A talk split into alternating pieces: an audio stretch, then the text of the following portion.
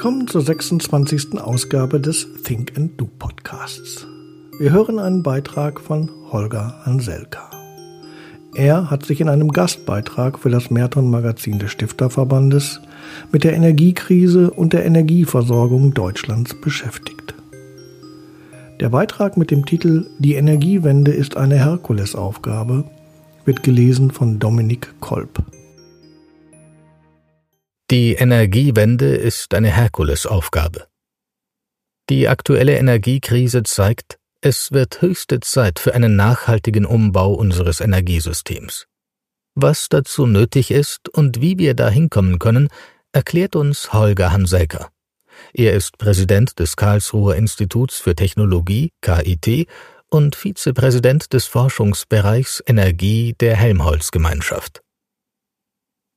Im Energiewirtschaftsgesetz der Bundesrepublik Deutschland wird sie gleich im ersten Paragraphen benannt, die sichere Versorgung der Allgemeinheit mit Energie. Gleichzeitig soll die Energieversorgung weitere Bedingungen erfüllen. Sie soll möglichst bezahlbar, verbraucherfreundlich, effizient, umweltverträglich und treibhausgasneutral sein.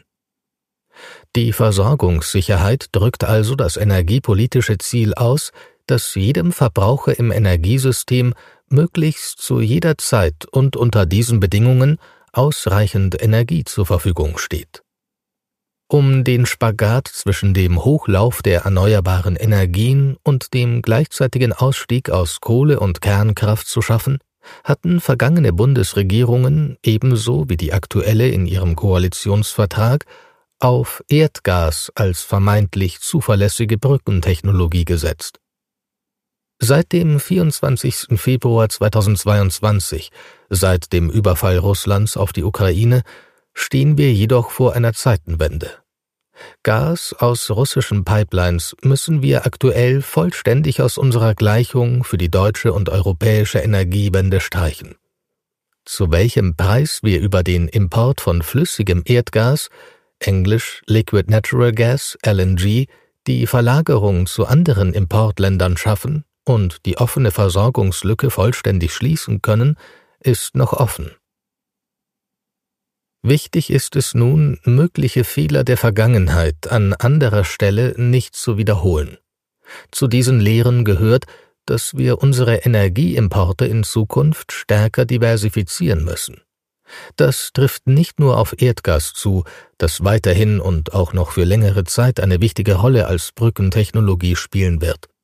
Deutschland wird auch in Zukunft Energieimportland bleiben, denn das Potenzial für die Erzeugung von erneuerbaren Energien in Deutschland ist vergleichsweise gering. Das liegt zum einen an der hohen Bevölkerungsdichte und der damit einhergehenden Beschränkung verfügbarer Flächen. Vor allem aber begrenzt die geografische Lage die Energieerzeugung aus Wind, Solar und Wasserkraft. Damit wird klar, dass wir für die Transformation unseres Energiesystems europäische und internationale Lösungen finden müssen.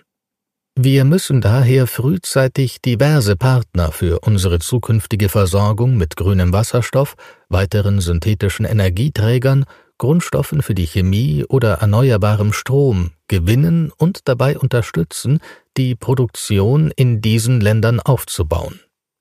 Die neue Partnerschaft mit Norwegen in Sachen Wasserstoff ist ein erster Schritt dafür. Gerade bei der Fokussierung auf den zu importierenden grünen Wasserstoff gilt es dabei aber unbedingt, die notwendigen Mengen und Volumina auch mit Blick auf die möglichen Importe realistisch einzuschätzen, um hier keiner Illusion zu verfallen. Wenn man sich vor Augen hält, dass vom gesamten Primärenergieverbrauch PEV im Jahr 2021 ca. 3440 Terawattstunden nur ungefähr 16 Prozent aus erneuerbaren Energien stammte und ca. 70 Prozent importiert werden musste, kann abgeleitet werden, von welcher Herkulesaufgabe hier gesprochen wird. Betrachtet man weiter, dass im selben Jahr nur etwa 15 Prozent des PEV als nutzbarer Strom zur Verfügung standen, so offenbart sich die Deckungslücke. Die Ausschöpfung unserer heimischen Potenziale für die erneuerbare Energieerzeugung sollte daher höchste Priorität haben. Bis 2030 benötigt Deutschland zwischen 435 und 615 Terawattstunden Strom aus erneuerbaren Energien. In 2021 waren es 234 Terawattstunden. Dieses Ziel für die Stromerzeugung hat die Bundesregierung für das Jahr 2030 im Frühjahr 2022 entsprechend beschlossen. Wir müssen also weitere erneuerbare Energien, Technologien ins Spiel bringen. Beispielsweise wird die Biomasse insbesondere beim Übergang auf Power-to-Liquid-Produkte eine wichtige Funktion einnehmen, kann diese aber aufgrund ihrer mengenmäßigen Begrenztheit nicht ersetzen.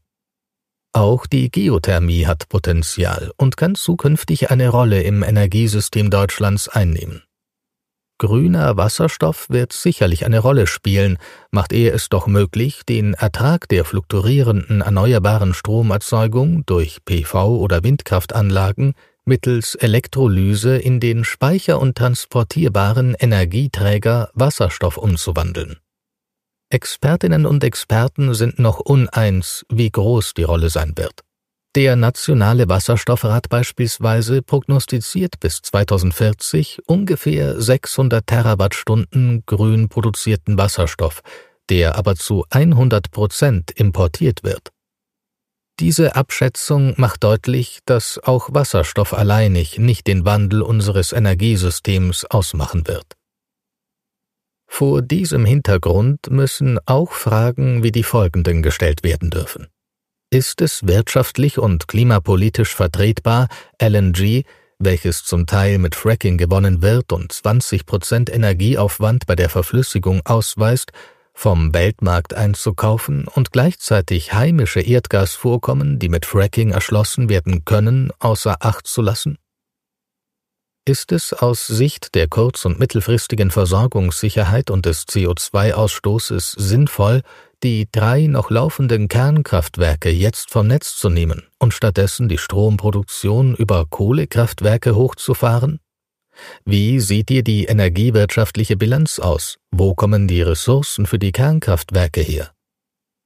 Um auf verantwortungsvolle Antworten und damit auf Empfehlungen kommen zu können, bedarf es einer wissenschaftlichen Bewertung und Begleitung dieser und vieler weiterer Themenkomplexe zur Transformation des vernetzten Energiesystems. Ein weiteres wichtiges Thema betrifft die Ausbaugeschwindigkeit der erneuerbaren Energien. Wie sehr wir vom Erreichen der Ausbauziele für das Jahr 2030 entfernt sind, hat jüngst der Expertenrat für Klimaschutzfragen in seinem aktuellen Zwei-Jahres-Gutachten festgestellt. Der Zubau mit Photovoltaik sowie Windkraftanlagen an Land und auf See müsste ab sofort massiv an Tempo zulegen im Vergleich zu den letzten Jahren, um den notwendigen Ausbau der Erneuerbaren bis 2030 noch zu erreichen. Damit identifizieren die Expertinnen und Experten eine erhebliche Erfüllungslücke für die Minderungsziele bei den Treibhausgasen. Damit der schnellere Ausbau dennoch gelingen könnte, müssten Genehmigungsverfahren außerordentlich beschleunigt werden. Dieser zentrale Punkt kann zum Flaschenhals werden und ist zu Recht im Fokus der aktuellen Bundesregierung. Zudem müssen Produktionskapazitäten für Solar- und Windanlagen aufgebaut werden, und wir benötigen Fachkräfte, die die neuen Anlagen installieren und instand halten können. Flexibilitätsoptionen mit dem alleinigen Ausbau von Erzeugungsanlagen für erneuerbaren Strom ist es aber noch lange nicht getan. Die fluktuierende Stromerzeugung aus Erneuerbaren stellt das Energiesystem vor ganz neue Herausforderungen. Die Energiebereitstellung aus fluktuierenden erneuerbaren Energien kann zeitlich versetzt zum Energiebedarf geschehen. Ebenso wichtig ist es, Dunkelflauten überbrücken zu können, in denen zu wenig Sonnen- und Windenergie ins System gespeist werden, um den Bedarf zu decken. Sogenannte Flexibilitätsoptionen müssen daher breitflächig installiert werden. Dazu gehören Stromwandlungstechnologien, Power-to-X, die den erneuerbaren Strom in andere Energieformen wie Wasserstoff, synthetische Brennstoffe oder warmes Wasser umwandeln. Dazu gehören auch Strom, Wärme und Gasspeicher, die Energie über Wochen oder Monate festhalten, ferner flexibel betreibbare Gaskraftwerke und die Möglichkeit, Verbraucher im Energiesystem flexibel an- oder abzuschalten. Letzteres setzt ein vernetztes, smartes Energiesystem unter Einsatz digitaler Technologien voraus. Zentraler Baustein dafür sind intelligente Stromnetze, sogenannte Smart Grids, in denen Stromerzeugung, Speicherung und Verbrauch orchestriert und aktiv gesteuert werden können. Das kann beispielsweise bedeuten, dass Ladezeitpunkt und Ladestrom eines Elektroautos innerhalb von zuvor vereinbarten Rahmenbedingungen durch das Netz gesteuert werden bzw. durch Preissignale entsprechend in Echtzeit angereizt werden. Ebenso soll es gleichermaßen möglich sein, flexible stromintensive Industrieprozesse automatisiert hoch und herunter zu fahren. Ziel dieser Maßnahmen ist es, Leistungsschwankungen im Netz auszugleichen, um dessen Stabilität zu gewährleisten. Eine Grundvoraussetzung dafür ist die Installation der entsprechend smarten Informations- und Kommunikationstechnologie. Dazu gehören beispielsweise intelligente Stromzähler, sogenannte Smart Meter.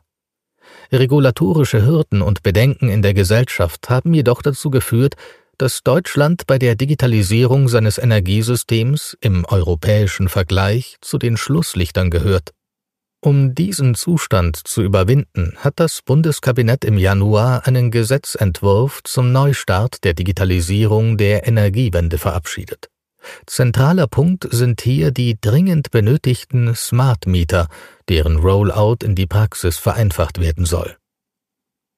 Auch dürfen wir Zukunftsoptionen wie die Kernfusion nicht aus dem Auge verlieren, die genau den fehlenden Teil unseres Energiebedarfs decken könnten und zur Grundlaststabilität beitrügen.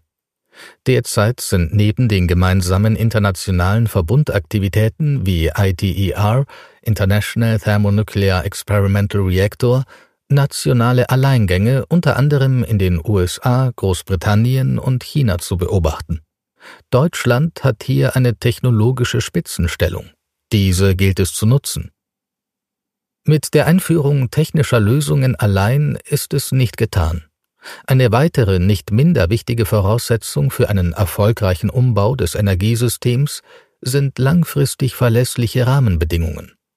Dort, wo der gesamtwirtschaftlich effiziente Einsatz behindert wird, braucht es finanzielle Anreize für Verbraucher und Industrie, damit sie ihre Geräte und Anlagen dem Markt und dem Netz als Flexibilitätsoption zur Verfügung stellen. Dazu müssen die Marktbedingungen insbesondere im Strommarkt angepasst werden. Auch hier gehört Deutschland im europäischen Vergleich zu den Ländern mit schlechten Voraussetzungen für den klimaneutralen Umbau des Energiesystems. Doch auch hier kann der neue Gesetzentwurf zur Digitalisierung des Energiesystems die benötigte Flexibilisierung anstoßen. Durch den verstärkten Rollout der Smart Meter in die breite Anwendung wird der Energiewirtschaft ermöglicht, dynamische Stromtarife auch für Haushalte umzusetzen. Transparente Preissignale sind eine Grundvoraussetzung, um nachfrageseitige Flexibilitätspotenziale in einem von erneuerbaren Energien bestimmten Energiesystem zu heben. Doch auch stoffliche Energieträger wie grüner Wasserstoff und andere synthetische Energieträger werden in Zukunft eine bedeutende Rolle im Energiesystem einnehmen. Die Umstellung von fossil auf erneuerbar wird in diesem Bereich mit erheblichen Veränderungen einhergehen. Lieferketten, Anlagen und Infrastrukturen müssen angepasst oder neu errichtet werden. Ebenso Regelwerke, Normen und Standards. Auf Seiten der Herstellung der Energieträger ist außerdem eine enge Kopplung mit dem Angebot an erneuerbarem Strom gegeben. Zusammengenommen ist daher ein hohes Maß an Koordination und das Verfolgen einer gemeinsamen Strategie, insbesondere auf europäischer Ebene, dringend nötig. Es wird die Aufgabe der Politik sein, diese Koordinationsrolle zu übernehmen und verlässliche Rahmenbedingungen für Wirtschaft und Gesellschaft zu gestalten. Senkung des Energieverbrauchs Gas- und Stromeinsparungen helfen kurzfristig der Verknappung und der Verteuerung von Energie entgegenzuwirken. Sowohl die Sektoren Industrie als auch Haushalte und Gewerbe erreichten über die letzten Monate eine ca. 20-prozentige Reduzierung des Gasverbrauchs im Vergleich zum Durchschnitt der Vorjahre 2018 bis 2021, wie die Daten der Bundesnetzagentur zeigen. Aktuell schrumpfen die Einsparungen auf ungefähr 13 Prozent. Haushalte und Gewerbe scheinen hier stärker von der Witterung abhängig zu sein und so in den kälteren Wochen geringere Einsparerfolge als die Industrie vorweisen zu können. Andererseits stellt sich die Frage, wie lange die Industrie Gas einsparen kann, ohne ihre wirtschaftliche Existenz zu gefährden. Für diesen Winter scheinen die Sparmaßnahmen zum Erfolg zu führen. Gleichzeitig müssen wir mit Blick auf die kommenden Winter alles daran setzen, dauerhaft tragfähige Lösungen zu schaffen, um die aktuelle Mangellage zu überwinden. Alle Energieeinsparungen, die mittel- und langfristig Bestand haben, erhöhen unsere Energieversorgungssicherheit, denn letztlich müssen eingesparte Kilowattstunden Energie nicht erzeugt oder importiert werden handelt es sich dabei nicht nur um eine reine Verlagerung beispielsweise der industriellen Produktion ins Ausland, gehen Energieversorgungssicherheit und Klimaschutz tatsächlich Hand in Hand. Wollen wir die ambitionierten Klimaschutzziele für das Energiesystem im Jahr 2045 erreichen, werden die Einsparungen von Energie ein wichtiges Werkzeug sein. Umfangreiche Effizienzmaßnahmen müssen hier in allen Sektoren umgesetzt werden. Hierzu zählen beispielsweise veränderte Industrieprozesse, Sanierung des Gebäudebestands, eine konsequente Abwärmenutzung, zum Beispiel mit Wärmepumpen, oder effizientere Fahrzeuge im Verkehr. Häufig werden Effizienzgewinne jedoch durch sogenannte Rebound-Effekte, also einen erhöhten Verbrauch durch Wohlstandseffekte und dadurch verändertes Verbraucherverhalten, wieder geschluckt. Die Transformation des Energiesystems muss weitergefasst werden. Letztlich muss das gesamte Leben der Weltengemeinschaft klimaneutral werden. Reduktion der Rohstoffabhängigkeiten Wir sollten die Lehre aus der zu einseitigen Versorgung mit Erdgas unbedingt auch auf unsere Versorgung mit weiteren Rohstoffen übertragen. Technologien für ein erneuerbares Energiesystem benötigen eine deutlich größere Vielfalt an Rohstoffen als Technologien für ein fossiles Energiesystem und werden entsprechend in Zukunft eine zunehmend wichtige Rolle spielen. Nur einen Bruchteil davon können wir in Europa wirtschaftlich fördern. Die Europäische Union führt daher seit 2011 eine Liste von kritischen Rohstoffen. Für die darauf aufgeführten Rohstoffe sieht die EU sowohl eine herausragende wirtschaftliche Bedeutung für den europäischen Wirtschaftsraum als auch ein erhöhtes Versorgungsrisiko. Dazu gehören seltene Erden für Windräder, Graphit und Lithium für Batterien oder Platingruppenmetalle für Elektrolyseure. Die Liste ist seit 2011 von ursprünglich 14 auf inzwischen 30 kritische Rohstoffe angewachsen. Für 19 kritische Rohstoffe ist die Volksrepublik China der weltweit größte Erzeuger. Deren Verknappung oder gar Lieferausfälle würden die Umsetzung der Energiewende massiv gefährden. Heimische Rohstoffe aus Deutschland und Europa werden diese Versorgungslücke nicht schließen können. Europa sollte daher eine gemeinsame Strategie verfolgen, um Lieferländer für Rohstoffe, die für den Industriestandort dringend benötigt werden, künftig stärker zu diversifizieren. Hoffnung macht der Fund des wohl größten europäischen Vorkommens seltener Erden in Schweden. Sie schlummern am Polarkreis in der Tiefe und könnten Europa in eine Führungsrolle bei der industriellen Produktion führen. Zusätzlich müssen wir Verfahren entwickeln, um Rohstoffe aus Schrott und Abfällen energieeffizient und wirtschaftlich wiederzugewinnen, der Produktion wieder zuzuführen und auf diese Art Rohstoffkreisläufe zu schließen. Was Forschung leisten muss. Die Energieforschung leistet in allen zuvor genannten Feldern entscheidende Beiträge zur Transformation des Energiesystems. Das große Ziel der Energieforschung ist es, die Herausforderungen der Energiewende möglichst umfassend zu begreifen, Wege zur Umsetzung aufzuzeigen und an den entscheidenden Stellen durch technische oder systemische Innovationen zusätzliche Optionen anzubieten. Innerhalb der Energieforschung kann als Daumenregel eine Untergliederung zwischen Systemforschung und Technologie- und Materialforschung ausgemacht werden.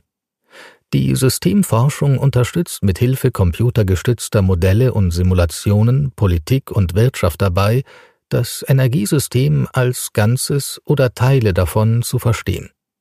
Mit diesem Wissen können Entscheidungsträger geeignete Schritte zur Transformation des Energiesystems planen. Wichtig ist dabei, nicht nur Technologie und Ökonomie im Blick zu haben. Umgesetzt werden kann die Transformation nur in einem funktionierenden gesellschaftlichen Rahmen. Es ist daher von großer Wichtigkeit, gesellschaftliche Zusammenhänge und Aspekte wie Akzeptanz und Verbraucherverhalten besser zu verstehen und in die Energieszenarien einfließen zu lassen. Eng verknüpft mit der Systemforschung ist die Entwicklung von Netztechnologien. Ein erneuerbares Energiesystem stellt hinsichtlich Vernetzung und Steuerung ganz neue Anforderungen an die Transport- und Verteilnetze. In Reallaboren kann die Energieforschung diese Energienetze der Zukunft simulieren. So können neuartige Komponenten und Steuerungswerkzeuge getestet werden, ohne den bestehenden Netzbetrieb zu gefährden. Zudem entwickeln Forschende in den Ingenieur- und Materialwissenschaften Lösungen für die vielfältigen technologischen Herausforderungen, die entlang des Energiesystems von den Ressourcen, der Erzeugung über die Umwandlung, den Transport und der Speicherung bis hin zu effizientem Verbrauch und Recycling bestehen. Die Forschenden arbeiten dabei häufig sehr anwendungsnah und in enger Kooperation mit Industriepartnern um einen schnellen Transfer der Forschungsergebnisse in die Anwendung zu unterstützen. Die Energiewende ist eine Herkulesaufgabe, deren Lösung bis zur Klimaneutralität noch viele Fragen bereithält. Deswegen müssen wir die volle technologische Vielfalt nutzen und europäische bzw. internationale Lösungen für das Energiesystem finden, die aus einem ganzheitlichen Blick auf das Energiesystem mit und für die Gesellschaft entstehen.